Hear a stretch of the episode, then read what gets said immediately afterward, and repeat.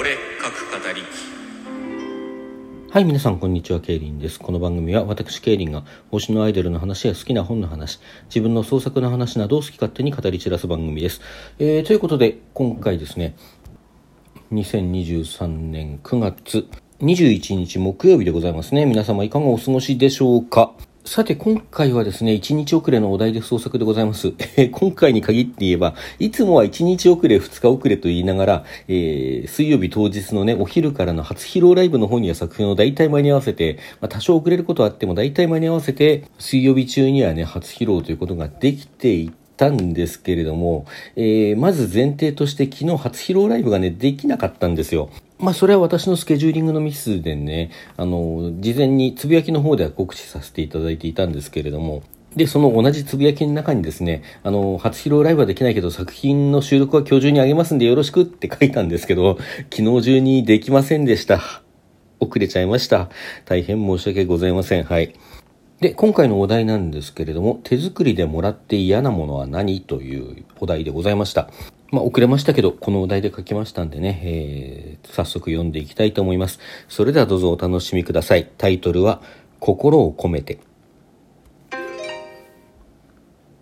うん、うん。あ、気がついた目を覚ますと、エナが俺の顔を覗き込んでいた。俺は起き上がる。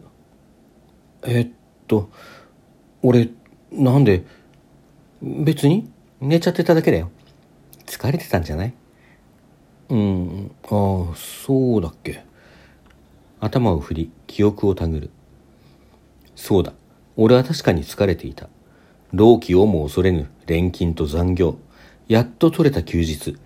ゆっくり休みたい体に鞭打って、最近ちっとも会ってくれないとすねるエナのご機嫌を取ろうと、エナの家へと向かったのが思い出された。来るなり寝ちゃったのよ、リオ。ごめんね、無理させちゃって。ああ、いや、俺も会いたかったしさ。それは半ば本心ではある。その程度の気持ちすら枯れていたら、機嫌を取ろうとさえ考えもしなかったろう。エナはふふっと笑った。ありがとう。俺はその顔をまじまじと見つめる。そりゃエナは俺の恋人だ。容姿だって好きだった。目移りすることがなかったとは言わないが、いつだってその顔を好ましいと思ってきたのもまた事実だ。けれども今、改めて見ると、こんなに優しく笑えるやつだったっけ？その底知れぬ、慈愛とも言える感情の溢れた顔。目には涙まで浮かべている。ちょっと大げさじゃないかと思ったが、同時に強い愛しさが込み上げてきた。抱きしめようと手を伸ばしかけたとき、エナはふと立ち上がった。お腹空いてない？何か作ろうか、いや、それは。俺は今感じた愛しさもどこへやら、慌て気味にエナを静止した。エナは可愛い。ちょっと低めの声も俺好みだ。そして俺のことをむちゃくちゃに好きでいてくれる。正直俺にはもったいないくらいの相手だと感じることも多い。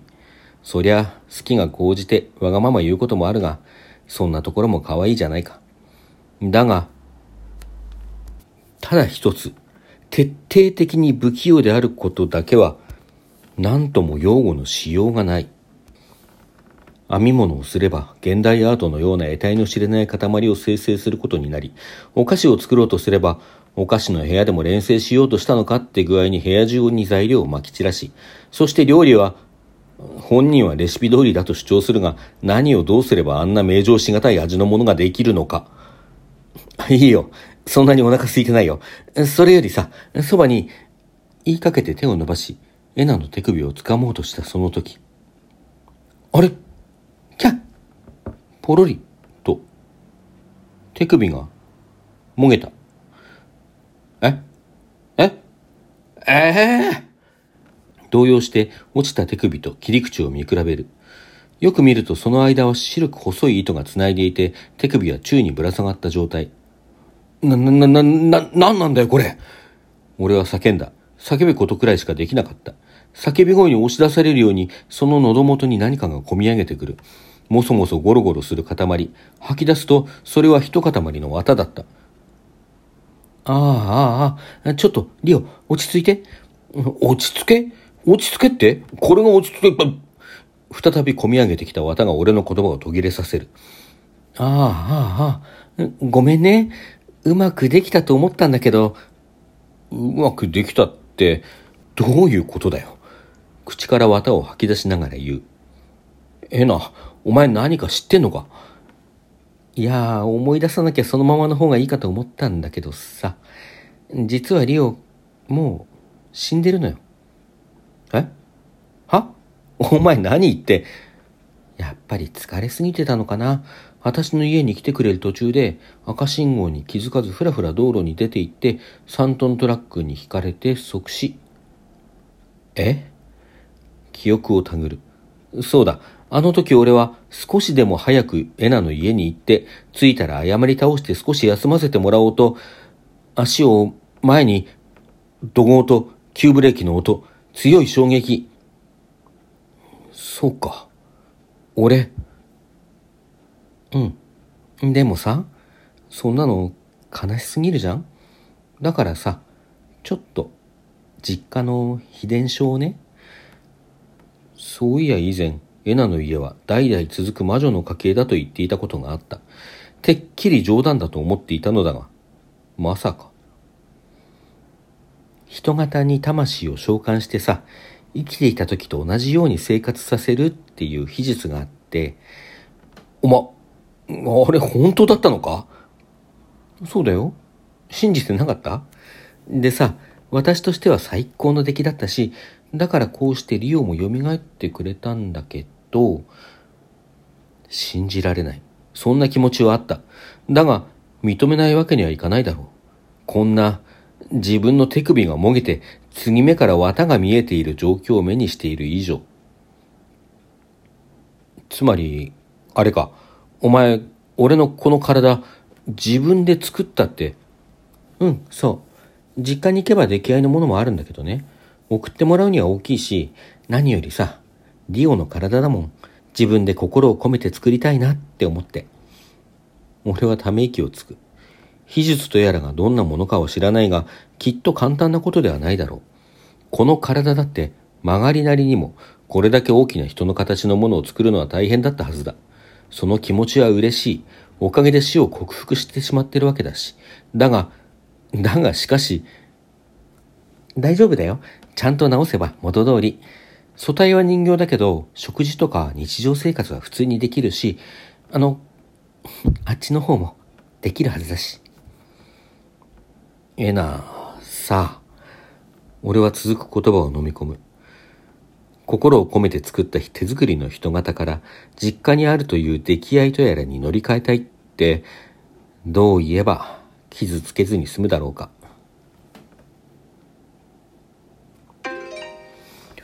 はい、というお話でございました。いかがでしたでしょうか？まあ、当初構想した時はもうちょっとね、なんかもう、鉄頭鉄尾ダークな感じの話にしようと思ってたんですけれども、まあね、あの、尺の関係もあってね、なかなかそういう形にまとめることができなくて、えー、割とライトなこんな感じにまとまりましたけどね、あの、楽しんでいただけたのでしたら幸いでございます。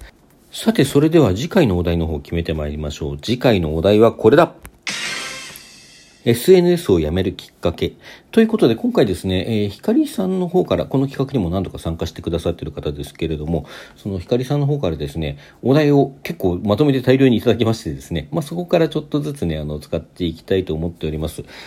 まあちょっとね、あの、毎回毎回同じ方からのものというのもなんなので、まあ、他の方から何か一つとかね、ポロッといただいたらそちらの方をちょっと間に割り込ませたりとか、まあ時にはちょっと間にね、あのー、従来通りガチャを引いてみたりなんてことも交えつつ、ひかりさんからいただいたお題の方ね、使っていきたいと思いますので、ひかりさんどうもありがとうございました。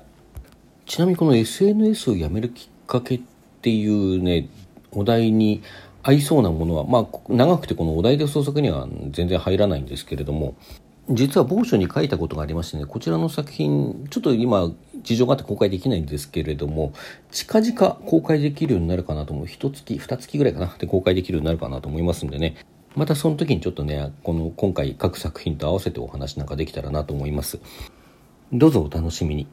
さて、当企画お題で創作では常時3カ所を募集しております。え、本来でしたら毎週水曜日、え、今日も1日遅れになってしまいましたけれども、今回木曜日ですね、えー、このお題で創作っていうふうに銘打ったね、収録の方で発表するお題に基づいて、翌週の水曜日までに何らかの創作をしていただいて、これをラジオトーク上で発表していただくという企画でございます。私は小説を書いておりますが、小説でなくても構いません。詩ですとか短歌ですとか俳句でも構いませんし、まあ、あるいは音楽でもいいと思います。それから映像的な作品ですとか絵画作品なんかでもですね、それインターネット上のどこかに置いていただいて、トークではその作品についてお話をしていただくっていうね、概要欄の方にそしてリンクを貼っていただくという形であれば参加できるかなと思っております。いろんな形での参加をお待ちしております。実は今回ですね、私とは違ってちゃんと締め切り水曜日に間に合わせてですね、参加してくださった方がいらっしゃいます。かつてあの、ダイオさんの朗読によってね、あの、何度か参加してくださっている、沖田さんとおっしゃる方なんですけれども、まあ、沖田さん聞き戦であるということでね、今回あの、つぶやき機能を使ってそこでテキストで作品を発表するというね、ちょっと今までに考えたことなかったやり方をしておられます。まあ確かにこれもね、ラジオ特上で発表したということにはなるので、それは考えなかったなと思いましたけども、ハッシュタグつけてくださっ、あ、でもハッシュタグ通じないのか、つぶやきには。ちょっと番組の方にね、あの、リンクを私の概要欄の方に貼っておきますので、よろしかったら見に行かれてみてください。それとお題の方もですね、まあストックは今回できましたけれども、ちょっとこんなお題で書いた話読んでみたいよというのがあれば、あの、その都度お寄せいただければと思います。それでは皆さんさようなら。また来週。